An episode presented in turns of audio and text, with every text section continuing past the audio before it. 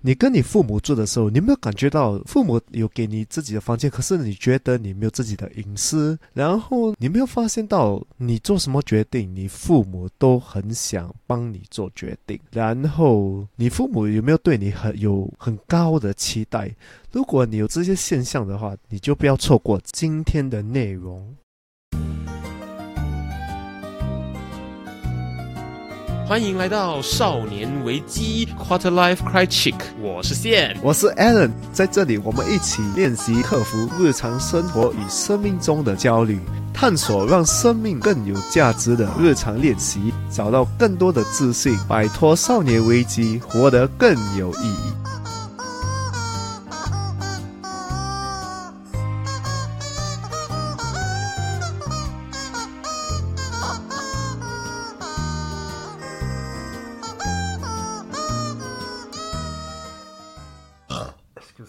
哇哦！Is that how we start？我不确定有没有 capture 到吧？可能你可以拿这个来开始。对，然后呢，如果你正在一个很多长辈的饭局里面做这件事情的话呢，你就会让你的家人丢面子，因为你就会变成一个没有礼貌的小孩。是哎，没错，因为今天我们正好要聊的一个主题就是一个作为亚洲人。我们其实很多时候蛮避讳、蛮忌讳、蛮避忌去谈这件事情，因为我们最近在聊界限。我们说，哎，跟朋友之间应该有个界限，朋友邀约怎么拒绝？我们说，跟自己也要明确自己想要什么，跟自己的界限也可以设立好。其实呢，有一个界限是最应该被讨论的，可是很多人呢都不太敢去碰触这样子的一个主题。这个其实要说的就是呢，我们跟父母之间应该有的界限啊。对，我们跟父母的界限其实是最模糊、最没有一个明确的界限，因为他们毕竟是我们的父母。嗯，我刚刚前面说过嘛，就是很多时候你去碰触这样子一个主题的话，很可能就会有被贴上一个。忤逆的标签，你叛逆啦，你违反父母啦，甚至到最后就是一个不孝哦，那个不孝顺的小孩，或者应该说孝顺这件事情本身就是一个界限非常模糊的事情。这些界限都是来自于我们父母对我们的期待嘛，嗯，而且这些期待多数都是单向，而且是我们父母他们定义也不懂是从哪里来。如果我们不就是坐下来一起讨论这些期待的话，就就弄到这个感情就会很负面。嗯，跟父母的关系会会受到影响。这么说好，就是我们说，与其说它是界限的话，它真的会比较像是父母对你的期许、对你的期待，就觉得哎，我的小孩，我把他养成这样，他应该的表现是这样、这样、这样、这样。他如果没有做到的话呢，不符合期待的时候，就会变成就是。可能就变成的是我们的问题啊，对对对，所以很多人不止父母，就是我们作为小孩，我们也是没有意识到这件事情。因为呢，很多时候你会了解到，作为一个亚洲人，作为一个华人，好了这么说，我们长大的环境之下呢，都习惯就是跟随指令，爸妈叫你去做什么就听，学校老师给你什么功课你就做，然后呢，大学毕业的时候，根据你的表现，根据你的呃成绩。叫你去念什么科系，你就去念，然后根据你念什么科系之后毕业之后，就叫你去做什么样的工作。我们对于服从命令、跟随指令这件事情，可是一等一的非常擅长。哦，这个真的是新加坡人最擅长的哦。OK，be proud，be proud，引以为傲一点。对对对，因为我们在必须看到，就是在这个疫情 COVID-19 这个期间呢。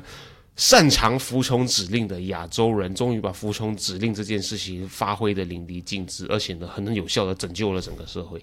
对，尤其是在新加坡，我们很听政府的话，所以幸好政府也是给我们一些 direction，让我们也是跟令。所以为什么这整个东西也是那么重要？因为我们跟我们的父母有界限的话，同意彼此的期待的话。我们就不会觉得很负面。就给一个例子，就是如果你父母每次跟你讨一个东西，嗯，他觉得是应该的，嗯，啊，你会觉得很负面吗？他每次跟你讨的时候，到最后应该大部分时候会出现一个很烦躁的情绪。对，所以如果我们讲好的话，讲 OK，我你跟我讨，可是我只可以给你多少？嗯，双方同意的话，这个整个感情都会变得更好。因为有一句话嘛，叫做 manage expectations，嗯，去把对方的期待值跟你自己能做到的东西，这个东西稍微做一下调整。这个其实呢，虽然在沟通上的时候，你会觉得有一点点的不近人情，可是。最后你回头看的话，其实 manage expectation 这件事情，对客户也好，对呃学生老师也好，对朋友之间也好，对你父母对小孩都一样，有这个东西，你反而不会有那个期待落空的感觉，而呢，很多的争执其实都是因为不符合期待这件事情。对，其实很多感情就跟生意一样嘛，你做这个生意，因为你有一些期待，就像我今天叫你投资在这个东西，我讲不会不会给你 any returns。你会想投资吗？那我的期待值就是我这个钱丢下去就是不会回来。那我为什么我要做这件事情？对啊，跟感情一样啊。你进入一个感情，你一定有一些期待啊，你一定要讲好这些期待。对对对对，就这么说好了。就是我们会说，哎，期待值这个东西会不会有一点点啊 demanding，有一点点欲取欲求？可是不是啊？你想象一下，我们如果把每一个我们沟通，然后交往相处的对象，都视为一个人，给他一个作为人应该享有的尊重的话，其实呢，期待落空这件事情，或者是对方的表现什么东西，他都会比较符合你应有的东西。简单来说，就是你应该把每一个身边的人，无论他是你的父母也好、子女也好、学生也好、老师也好、朋友也好、伴侣都好，他都应该是值得获得相对。幅度的尊重，对这个其实很重要，因为我们每次把我们的父母就是看成我们不能跟他你沟学的，对对，就是把每一个人当成是人来相处，这是我渐渐发现的一个原则。你要做到这件事情的时候呢，所有的界限都会清楚很多，而有界限永远是好的一件事情。在我们节目的观点里面来说的话。追踪我们的 Instagram 了吗？如果还没有的话，现在就拿出你的手机，打开你的 Instagram，搜寻 quarterlife dot criching，C R I C H I C K criching，对，找到那只鸡，嗯，然后把那个蓝色的追踪按钮按下去，按了吗？按了吗？很好，我们继续。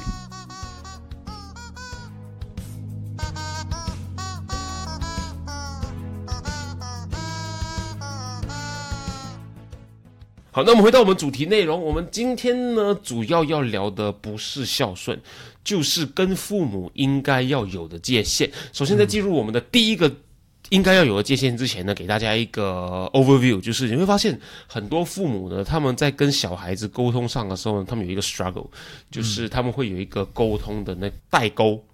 他们呢无法真正知道他的小孩要什么，无所以因为这个原因呢，他们也无法呢真正给到他们小孩子最需要的资源。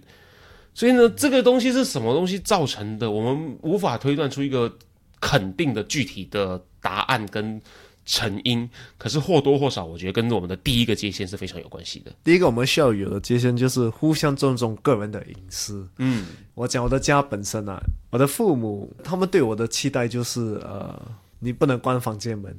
嗯，一个期待。对对对对对。可是你不关房间门，你没有个人的隐私，你很多东西你都觉得不方便。有些东西就是你要自己的隐私嘛。对，本个人的隐私不要让他们知道的是什么。可是你这样开着门，他们就是什么都要知道。他们很怕你隐藏什么东西，对对对，很怕你变坏，很怕你什么在做什么偷偷摸摸的事情。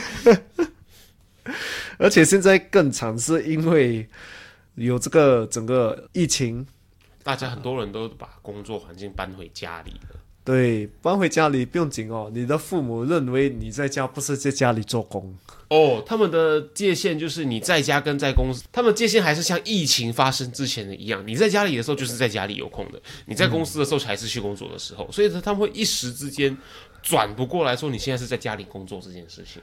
对，很多时候我的父母会走进我房间，拿着电话，哎，这个要按什么啊？这个要做什么啊？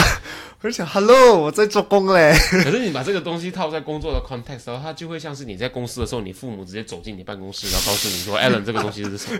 哇，我会吓到。你把画面转换成这样说，其实就是这么一个这么个一回事。是是是，所以如果他们不尊重你的隐私的话，你也没有去讲什么的话。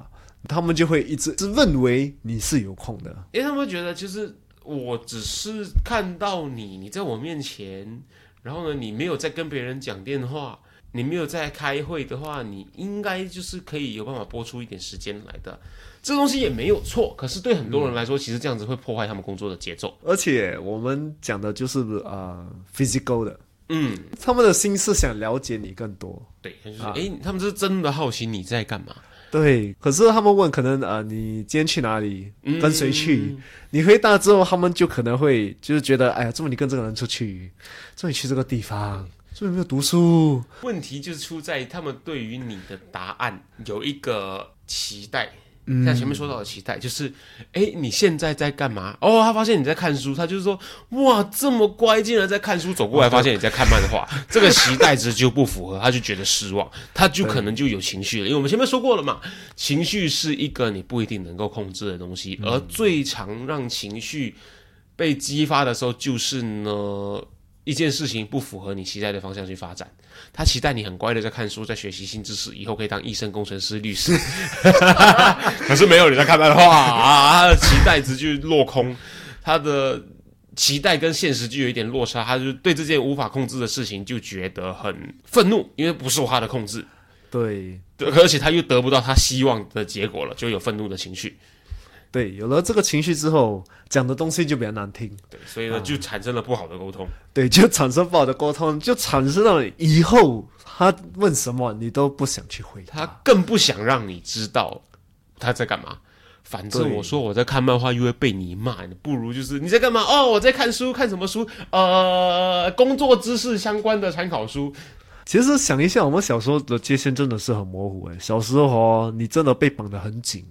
这正常啊，因为父母希望我们呃不要学坏，希望我们呃能够有表最好的表现，一样嘛。我们很常说，就是他们也是第一次当父母，即使你有好几个兄弟姐妹，他们也还是第一次当有三个小孩的父母。对对对，小时候产生了这些，大了之后，他们就会觉得，哎，怎么你不跟我讲话了？嗯，就产生了这个很大的一个问题，他对他们也是一个问号。就是有一个很常见的心理学上的一个 parenting 的说法的研究，就是发现说，如果你之前曾经对你小孩子做过的一些事情有负面的情绪反应的话，那他以后不让你知道他在做的一些他觉得可能会有一点争议的事情的时候，不是说他去吸毒还是杀人放火这种有争议的事情，纯粹就是他可能会觉得你可能会不太喜欢这件事情，这样子的事情的时候呢，他就反而会选择不干脆不让你知道了。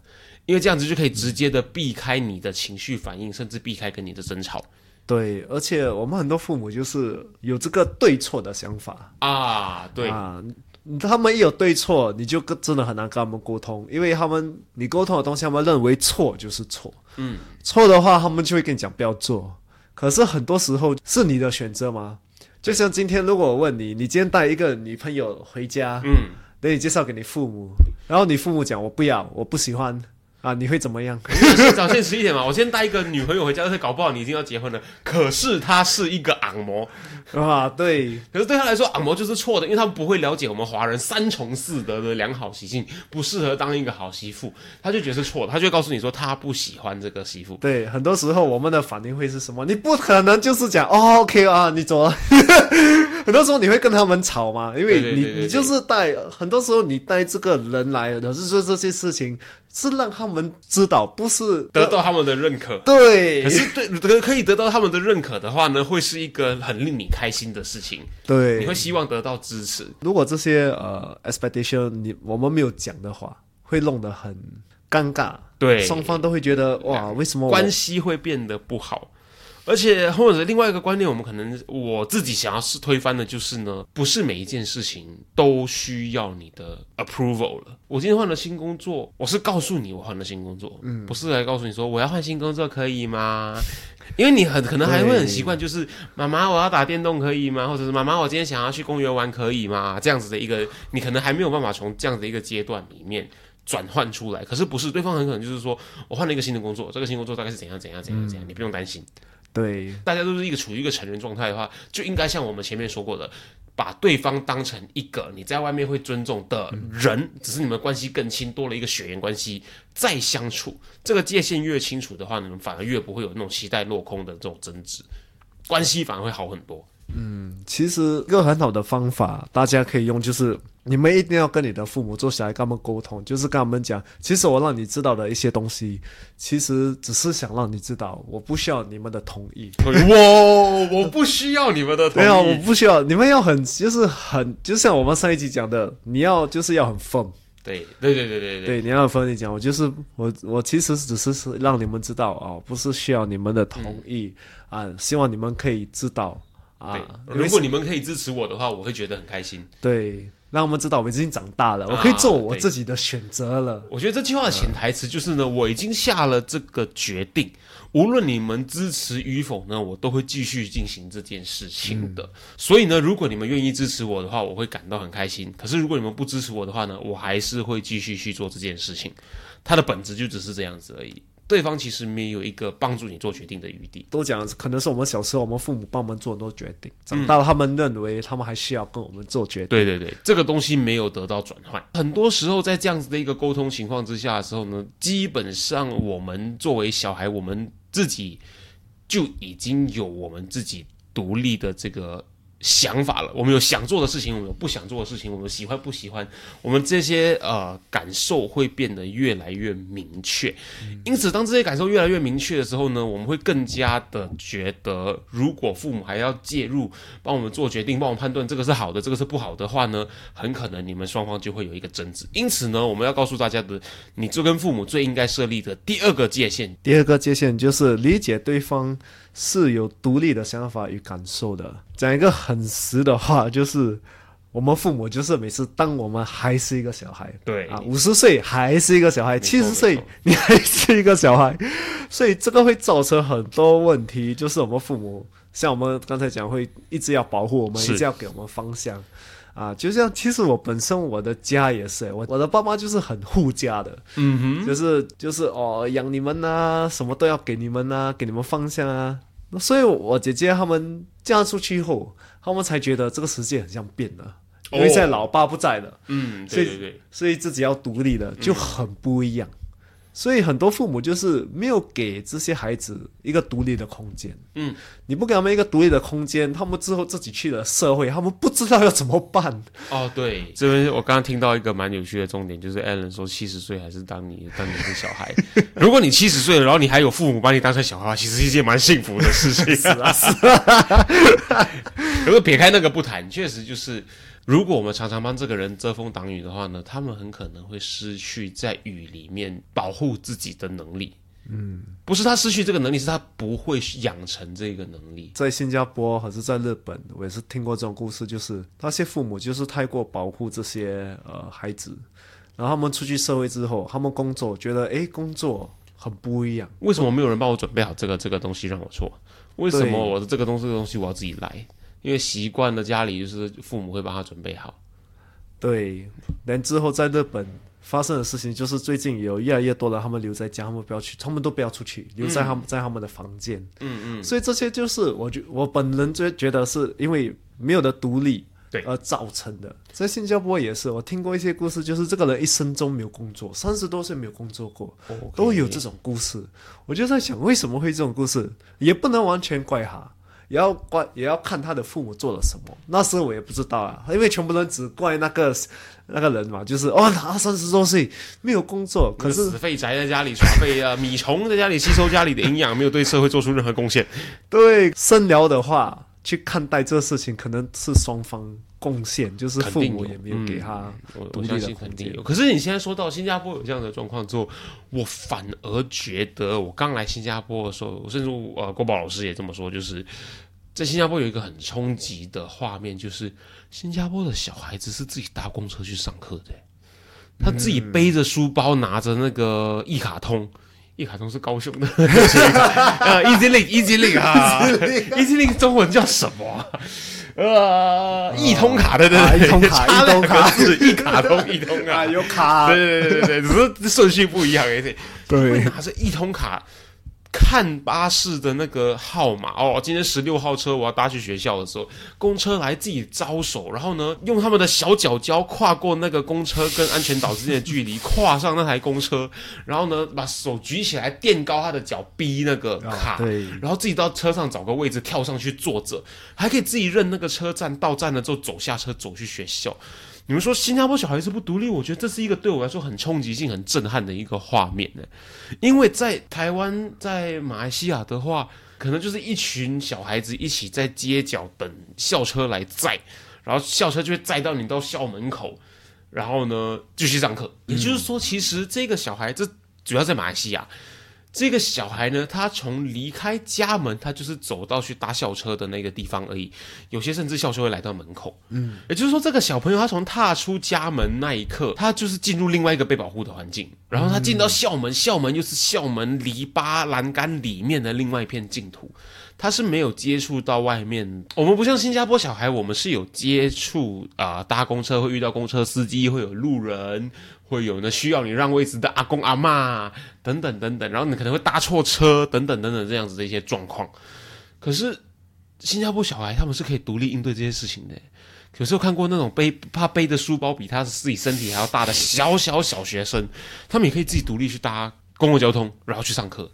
所以这个是对我很冲击的。所以你说新加坡小孩不独立吗？可能更多会出现在心理层面上吧。对，因为新加坡本身都是一个很安全的环境，非常对，非常安超全。级认同。对，所以父母都是蛮放心，就是孩子自己去学校。对啊，而且学校都是很靠近，嗯而且去学校时间你会看到一大群的学生一起走过去，啊，所以他们会很放心。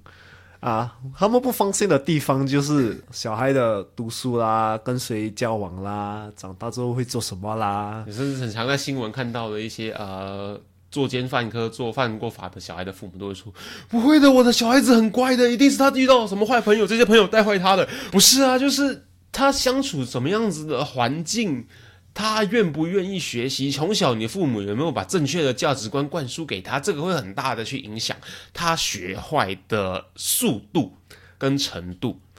对，很多时候父母也是很难控制啊，因为一个孩子他就是觉得这个东西有趣，他就是要去呃了解嘛。这个东西搞不好对他们来说是诶可以做的，而且是很酷的一件事情。他不知道这件事情可能是犯法的，可能是不可以做的，可能是危险的，等等等等这样的东西。所以可能如果作为父母的话，我们反而要在他们遇到之前就先告诉他们说，这些东西可能会对你。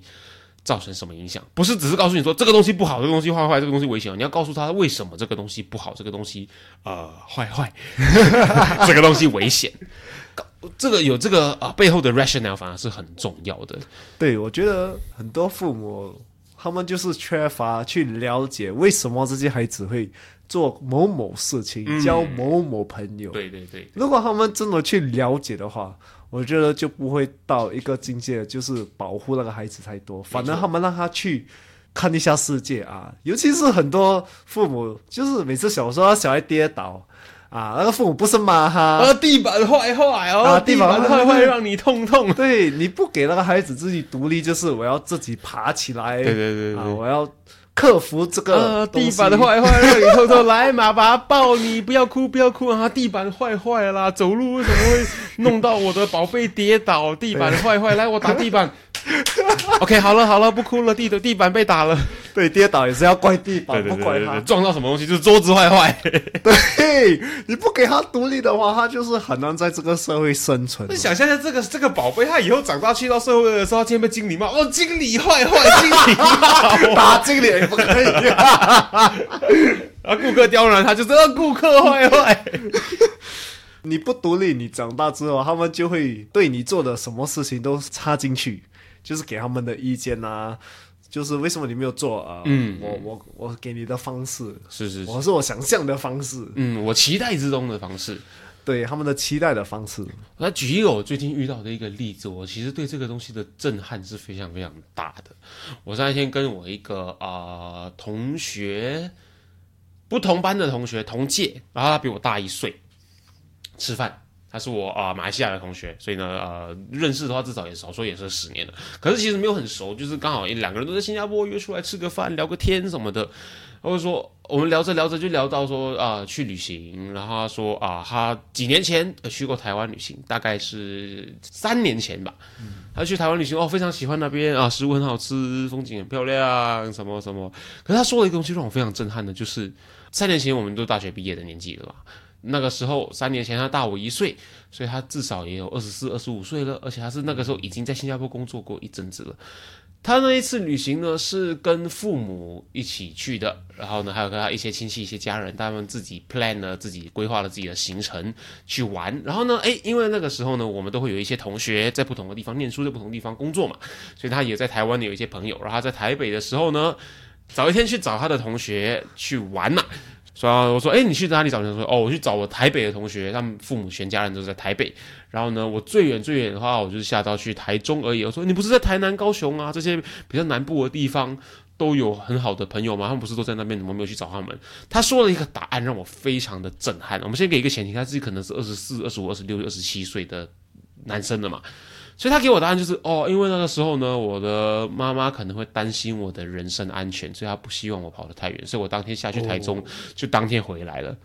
哈，我听了之后，我心里的味真的就是哈，你二十四、二十五、二十六、二十七岁的人，你的妈妈担心你没有错啦，可是你都自己一个人在新加坡工作两三年了，你的父母担心你去。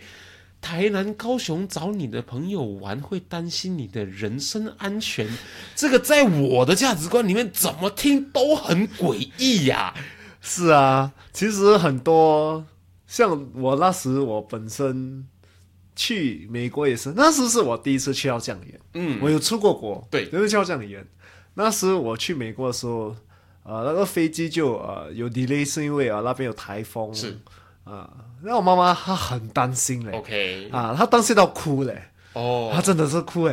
然后我跟她讲，这个是正常的，她只是我就 delay 是坐在那边等就好。完了，他他以为我我我是要被绑架，是，那他知道是台因为台天气的 delay 吗？对对对，他可能是以为你正在飞机上面，你正在被那个台风吹得乱七八糟，卷卷卷卷卷，然后飘走这样。可是他们就是就是父母，他们怕发生这些事情是，是是是是，对，可是很多时候这些事情也不是大到很夸张，我们也真的不年轻了，已经就像二二十多岁了，也是刚应该开始去看世界。我对这个东西真的很冲击，他担心你的人身安全，所以不能让你跑太远。呃你现在是二十五六七岁吧？不是五六七岁吧？是真的是，我觉得现在还是很多父母都会担心孩子去远一点，好像哦，好像要去去森林这样，可对对是去到一个大海还是什么没有，他只是去一个国家去探索、去了解、去玩。它是真实存在的一个状况，而且是每天都充斥在我们身边。刚好都有一些人是这个样子的。对，我对这个东西的冲击更大，就是因为我基本上没有在家里住，已经超将近十年的时间了。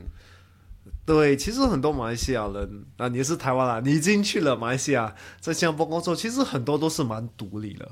可能就是因为你被丢在一个陌生的环境里面，你根本没有办法去再不独立。因为你已经十年了，就很习惯。可是新加坡很多父母都很不习惯，就是希望他们的孩子留在身边会更好。对对对，尤其是那些如果有机会出国去做工，他们都会跟我们讲：“哎呀，你留在这边会比较好啦。啊父母就你就会一直限制你孩子的独立，他们也会限制自己。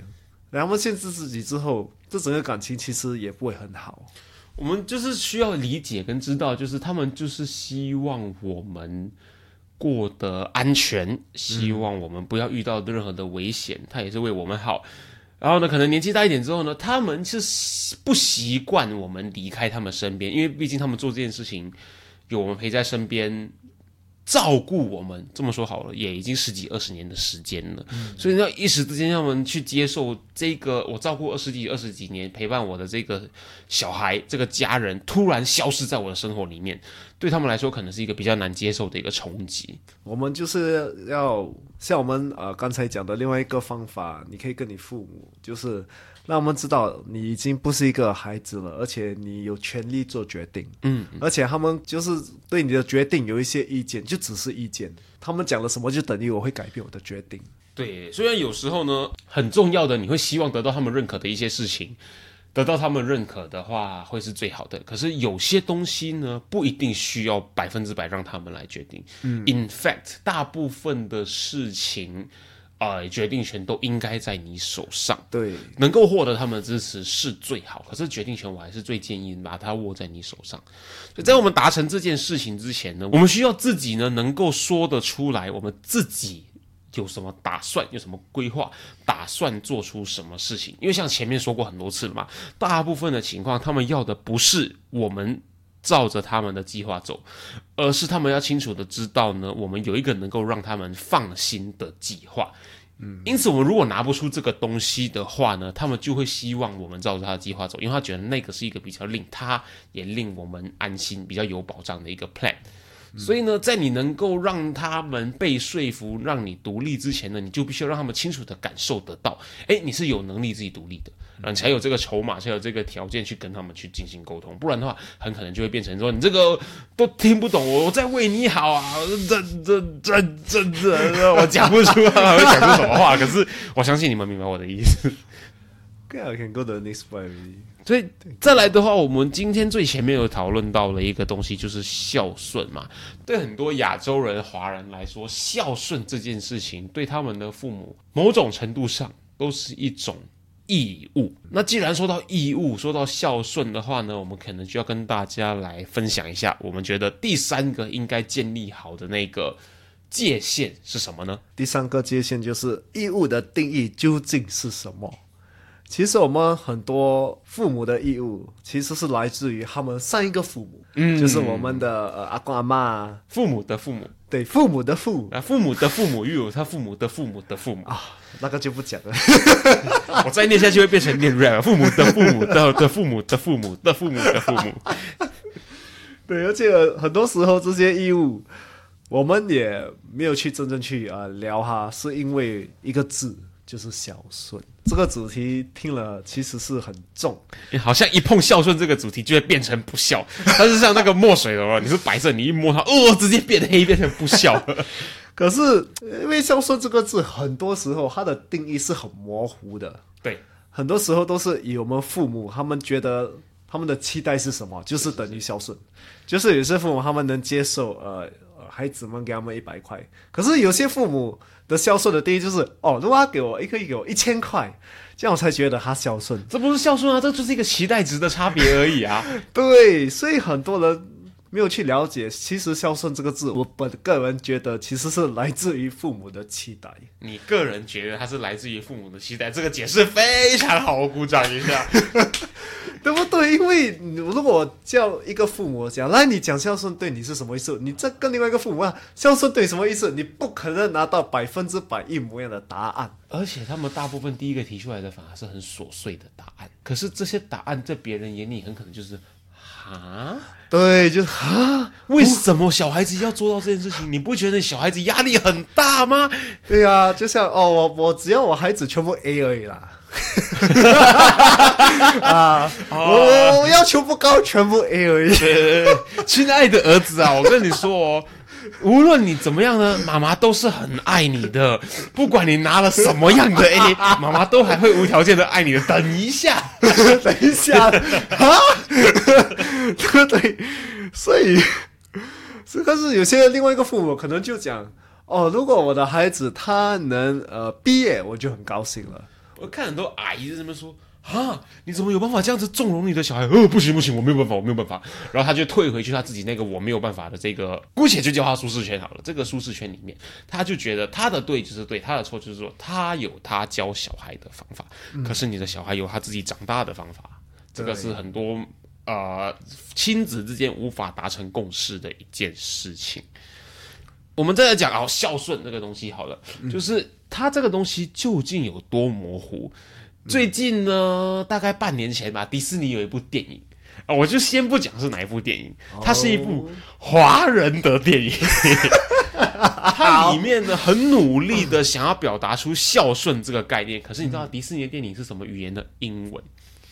它整部电影找不出一个能够完全诠释孝顺的这个单字。嗯，他最后用什么你知道吗？他最后用 devotion to family。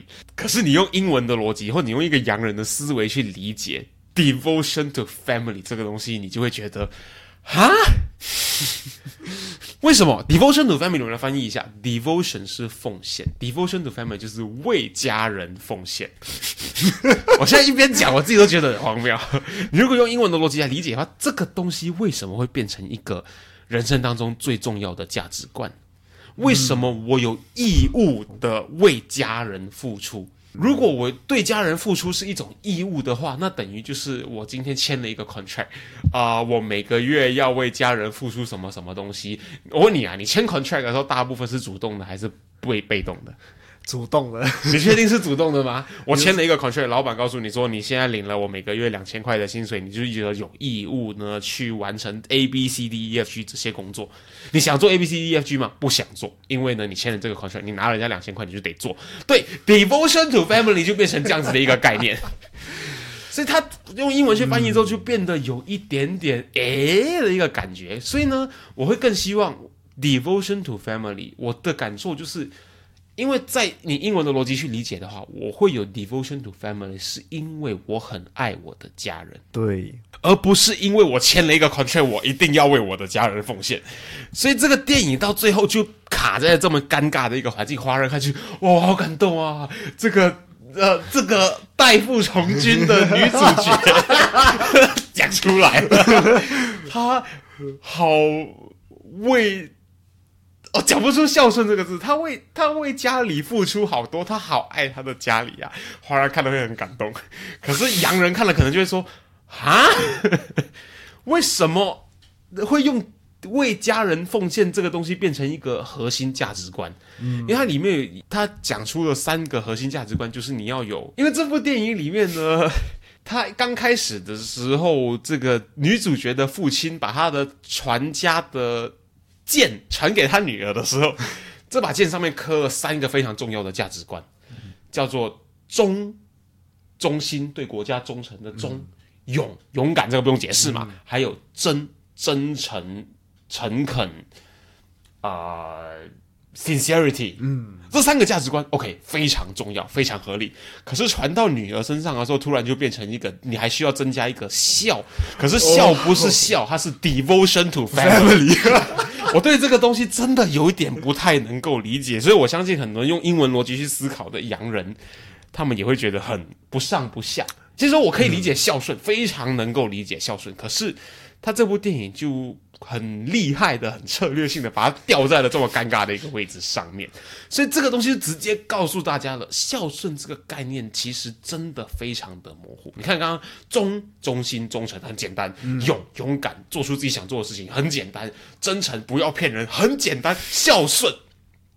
呃，我要每个月拿钱给家里，呃，我要对父母有礼貌，还是啊，我要呢成功，不要辜负我父母的养育之恩？你说不出一个非常具体的孝顺应该是怎么样的一回事？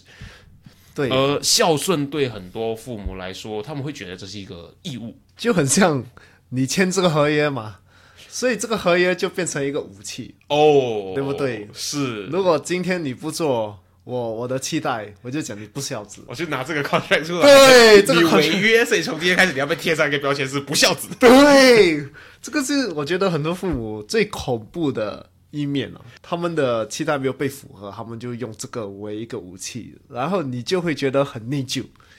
嗯，很内疚之后你就做，可是你不是很高兴的做，你是被逼的去做，就是你刚出生就已经被迫签下这一张 contract。对，可是我们这边还是需要帮大家平反一下，就是呢，其实很多父母他们是没有意识到这件事情的，他们会这么做也不完全是他们真心想要，就是情绪勒索强迫你去做到这件事情，只是他们从小呢也是这样子从他们父母身上学到这样子的一些价值观，对，他就是一代一代慢慢的学习下来的。只是我们最近呢，我到我们这一代的时候呢，比较叛逆一点，比较主观思考一点。我们发现这个东西好像哪里怪怪的，而且它好像并不会对亲子之间的关系有进步、有有帮助。对，而且这个已经破坏了几个 generation 的的家庭了，就是因为这个气态，他们一传在一下一代的一传，可是没有人就是去问，到底这个期待是什么？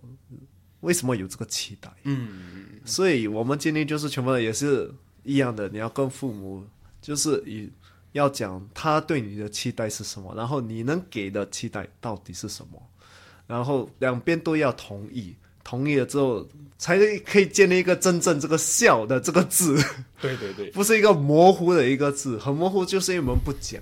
讲了之后，我们才知道啊，对我们父母来讲，因为这个是孝，可是我能给的就是那么多，嗯，啊，父母也要知道，老实说，比起笑，我更希望它被 replace with 爱。嗯，笑它就是很像是一个义务，像那个签的合约被迫要履行的这个东西。可是爱就不一样，它是一个很完全愿意，因为我有这个爱，所以呢，我很愿意付出。最近发生在我身上一个很 personal 的例子，好了，就是呢，因为疫情的期间，然后呢。出来工作一阵子了，所以呢，我家里在马来西亚嘛，所以呢，比较局势比较不稳定一点点。所以呢，我爸爸他这阵子有联系我说，他已经很努力，我感很明确感受到他很努力的在调整他语言，以防呢触发到我们这边的情绪。他讲的很婉转，可是感觉感觉到他的真正的目的也不是目的，他真正。的的动机就是呢，他希望说，哎，因为这阵子生活比较辛苦，所以呢，我们可以呢多拿一点钱，让家里来分担一下这个经济上面的负担，这完全是愿意的。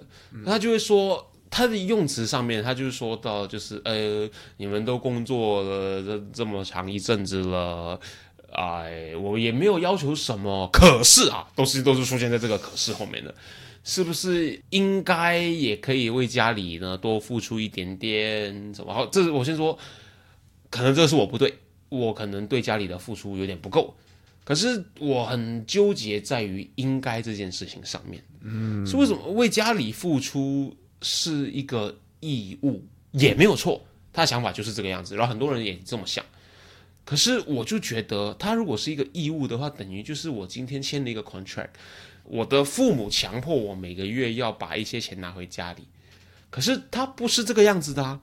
我就先跟我爸爸沟通说，诶，这个地方好像哪里有一点点的想法上的一个冲突，我就直接告诉我爸爸说，我觉得没有任何东西是应该的。Nothing is obligated，没有 obligation，没有义务这件事情，因为应该，他几乎几乎是跟义务画上等号的嘛。在他的期待里面，他觉得应该达成什么什么事情。我就跟他说，比起呢，我拿钱回家里分担家里的经济负担，这个拿钱给家里，我有赚钱，我又拿钱给家里的这个义务，我更希望他被描述为。我愿意呢，用我自己的收入，用多少价值呢，来表达我对我的家人的这个爱。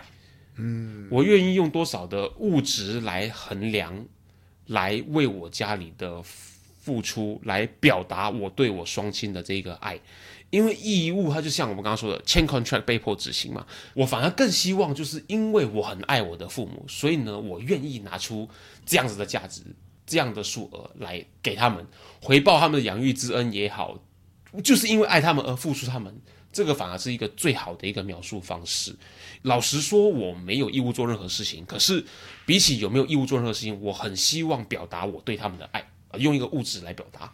嗯，所以我很意外的是，讲出了这个东西之后呢，这个沟通很意外的能够传递过去，很意外的这个沟通是顺畅的。然后很意外的，我爸爸他也可以接受这个东西。然后我们双方去讨论，诶，你觉得什么样子的一个数额是能够真正的帮助家里分担的？到最后双方达成了一个非常好的共识。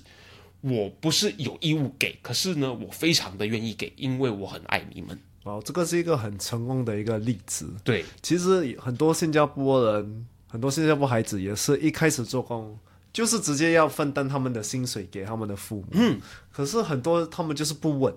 对啊，而且在新加坡的呃这个生活也不简单，嗯，因为你本身也，如果你想要买家，你想要生孩子，你也需要一点储蓄。可是那父母就是不了解，就是我们孩子那么辛苦，自己很辛苦，还要跟我们分担。因为他们自己以前也是这样子做的啊，他的父母有对他们有养育之恩，他们赚到的钱帮忙养他们的父母，对他们来说这是一个很理所当然的事情。对，可是现在的生活水准变了对，啊，现在的年轻人越来越辛苦，所以我建议每个年轻人如果有这些呃就是不满的话，你一定要跟你父母谈。像先他给的例子是最完美的例子，当然可能有些父母还不能接受，可是你要很明确的让他们知道，我就是只能贡献这样，我因为我还要储蓄给我的未来。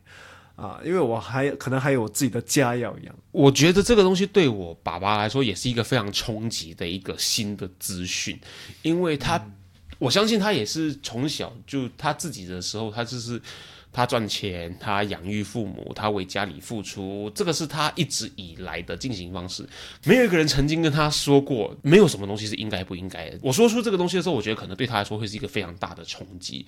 可是我相信他，因为他的历练，他也慢慢的能够接受去双方的沟通。这个也是会可以讲到我们之前讲，就是一对与错嘛，应该不应该嘛？他也懂得调整他的期待值。其实我也觉得很感恩他，诶，他愿意去诶调整。然后呢，去聆听我们这边的想法是什么？因为换作是以前的话，搞不好他就是直接帮我贴上那个不孝子的标签了。因为后来我确实，呃，我们得出了一个结论，就是一个比我原本在付出的数额高的数额，可是我非常愿意提出这个 extra 的数额。然后呢，这个数额他又觉得合理，那其实双方的期待值都有好好的被聆听到了，这是一个有效的沟通。所以我对这件事情其实是非常的感恩的。因为对方愿意听你说的，然后你自己又能够表达到你要的，所以我觉得其实能够达成这个东西的条件，就是呢，我不是把他当成爸爸而已，他会来，因为他是爸爸的身份来来勒索我的这个东西。我还是把他当成一个你需要正确理性沟通的一个人，不只是爸爸而已，而来完成这样子一个事情，而明确的知道说我是一个独立个体了，我也是一个需要能够得到尊重、需要能够理性沟通的一个人，这样的这个身份，这个沟通才有办法达成。对，其实今天的这三个点有一个共同点，就是你还你一定要跟你的父母沟通，你不沟通的话，他不懂你，其实有很多不满。嗯，你很多不满的话，你不喜欢这个感情，然后你也不表达，他也不知道，然后吵了架，你也不懂为什么。嗯，很多东西就会是我以为，我以为他其实就是一个没有被好好沟通的期待。你想的是这样，对方想的是这样，两个我以为不在同一条线上的时候，就会出现这个落差，而这个落差就会有期待落空，就会有所有背后我们看到的这一系列的负面的状况出现。我觉得最最重要的话，今天如果你要说，哎，跟父母应该设立怎么样子的界限，应该讨论怎么样的界限，它的核心的那个观念就是 manage expectation，你就是要管理好两人之间的这个期待值究竟是什么，这两个东西有没有在同一条线上，有没有得出一个双方能够有共识的这个东西？那双方呢会需要沟通，对方想要的是什么？来好好的去看到说，诶，对于这个双方想要的东西是什么，我们双方可以做出不是妥协哦，双方可以做出怎么样子的调整，让两方都能够得到自己想要的结果，这个是最核心的一个想法啦。所以大家都要记得，就是父母在前期在意的就是你有没有办法好好的生活跟生存，嗯，他担心你的安全，担心你的人生，而父母到后期在意的就是儿女有没有把他们放在心上。你愿意为他付出多少？你有没有把他放在心上？就只是这个样子而已。所以呢，既然是这样子的话，那我们就来看看，跟父母应该讨论出的界限，就是我们有没有一个能够互相尊重对方隐私的这个界限。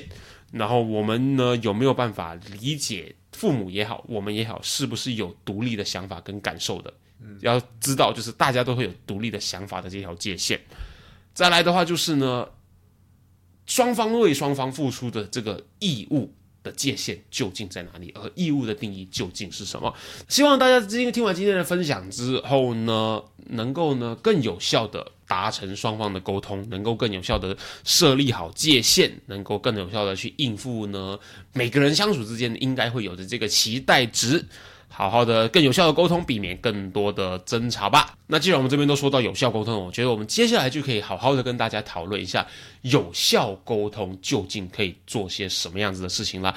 如果你已经厌倦了跟身边的朋友吵架了，跟身边的人有增值的、有期待值的落差了的话，那你就要好好的期待一下我们接下来跟大家分享的有效沟通相关的内容了。少年危机今天跟大家分享到这边，我是线，我是 Alan，我们下下集见。